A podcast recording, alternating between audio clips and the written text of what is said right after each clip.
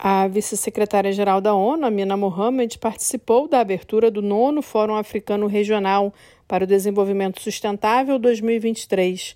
O evento aconteceu nesta terça-feira em Niamey, capital do Níger, na África Ocidental. Realizado em formato híbrido, presencial e online, o encontro tem como tema a aceleração da recuperação verde e inclusiva das múltiplas crises e a implementação integrada e plena da Agenda 2030 da ONU e da Agenda 2063 da União Africana. World is experiencing a series of cascading crises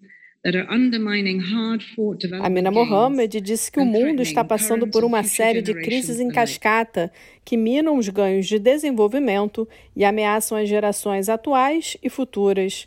Segundo ela, a África está sofrendo o um impacto total com as consequências socioeconômicas da Covid-19, a crise climática e a guerra na Ucrânia.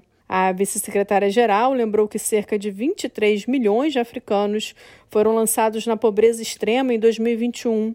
Ela disse ainda que o mundo está distante de alcançar os Objetivos de Desenvolvimento Sustentável e os compromissos da Agenda 2063.